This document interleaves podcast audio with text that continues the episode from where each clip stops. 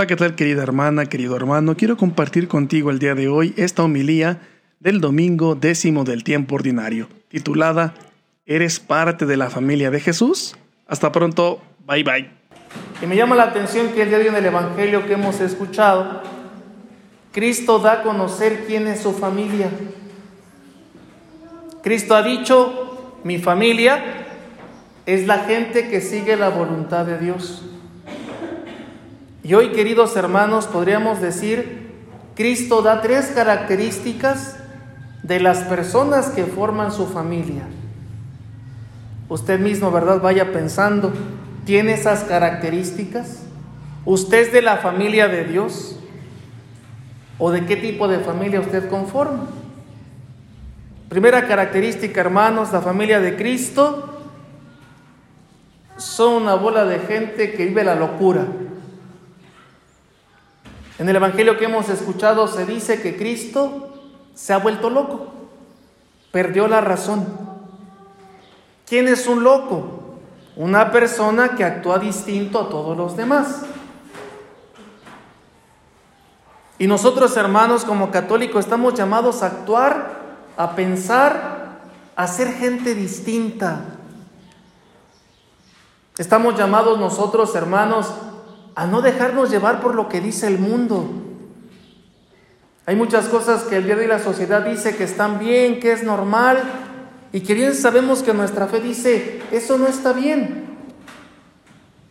Ejemplo, mucha gente piensa, ¿verdad?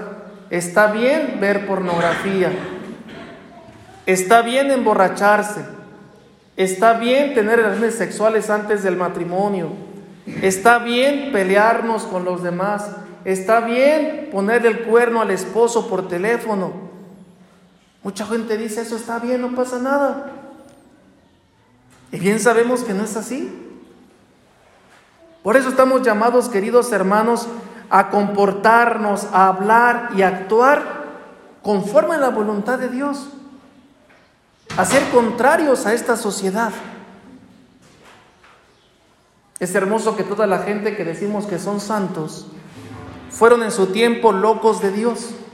Personas que actuaban, pensaban, hablaban distinto a su propio contexto donde vivían. Claro, queridos hermanos, si una persona actúa distinto, rápidamente la gente lo va a señalar con el dedo. A nosotros cuántas veces nos han dicho, ¿verdad? Que somos una bola de santurrones, que somos hipócritas, que somos un montón de cosas. La gente nos critica, por supuesto. Pero es hermoso, hermanos, ver que esos santos, que hoy veneramos como santos, también fueron señalados con el dedo. Y no desistieron de comportarse distinto porque sabían que hacían la voluntad de Dios. Su alegría era saber que estaban haciendo lo que Dios les pedía. Porque sabían que haciendo la voluntad de Dios iban a ser plenos, iban a sentirse contentos, iban a seguir a Dios. Pregúntese, hermano, el día de hoy usted quién sigue. ¿Realmente, hermanos, somos contrarios a lo que dice esta sociedad o simplemente ya somos católicos borregos? Todo lo que dice la gente no la creemos y vamos igual que la gente. Primera característica, en tu familia, actúan distinto como dice la sociedad, actúan según la voluntad de Dios. Segunda característica, queridos hermanos, la unidad. La familia de Cristo es una familia unida. Es hermoso que en el Evangelio Jesucristo comenta, una familia dividida no puede subsistir. Rápidamente se acaba.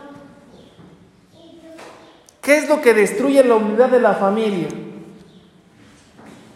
Lo que destruye la unidad, hermanos, de una familia es el chisme. Vaya a comentar este Papa Francisco, ¿verdad? Quien le gusta el chisme es un terrorista de la unidad. Es horrible el día de hoy ver que hay mamás y papás que critican a sus hijos y van a quejarse con los otros hijos para después echarlos a pelear. Eso es horrible. Los papás y las mamás están para hacer unidad de su familia, no para echar a pelear a sus hijos. Claro, queridos hermanos, en nuestra familia hay gente que se comporta mal. ¿Podemos hacer juicios de ellos? Por supuesto. Pero con la intención de ayudarlos, no de aplastarlos. Si alguien está haciendo algo malo en nuestra familia, tratemos de acercarnos a esa persona con el fin de ayudarlo. Si usted se va a acercar a una familia, a una persona con las ganas de simplemente hacerlo pedazos, decirle que está loco, que está mal, con ganas de pelearnos y de aplastar a una persona, mejor no hable. Como dice el propio Papa Francisco, mejor muérdate la lengua. Porque si estamos en unidad como familia, la idea es buscar el diálogo para buscar soluciones. Si hay un problema en la familia, alguien está haciendo algo malo, la idea es preguntarle qué vamos a hacer. Como familia, ¿qué vamos a hacer?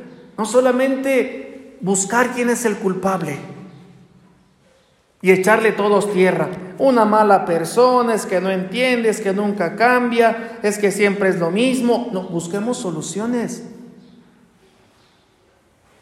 Eso nos va a dar unidad. Hablar para buscar soluciones. Y tercero, queridos hermanos, ¿verdad? Para que ya se duerman tranquilamente, ¿verdad? Ya, hasta me hacen ojitos. Mucha gente me hace ojitos, ¿ah? pobres de ustedes. Ahorita que ya salgamos de mis de Chanagua, ¿eh? Con todo gusto. Muy bien. Tercero, ya para terminar, este Pablo habla mucho. Tercer, vaya, característica de la familia de Dios. Están abiertos a la misericordia. Saben pedir perdón. Cristo en el Evangelio comenta que hay un pecado que no se va a poder perdonar. ¿Alguien se acuerda sobre qué pecado hablaba Cristo? Pecado contra el Espíritu Santo. ¿Qué significa pecar contra el Espíritu Santo? No significa, ¿verdad? Decirle de groserías al Espíritu Santo. No.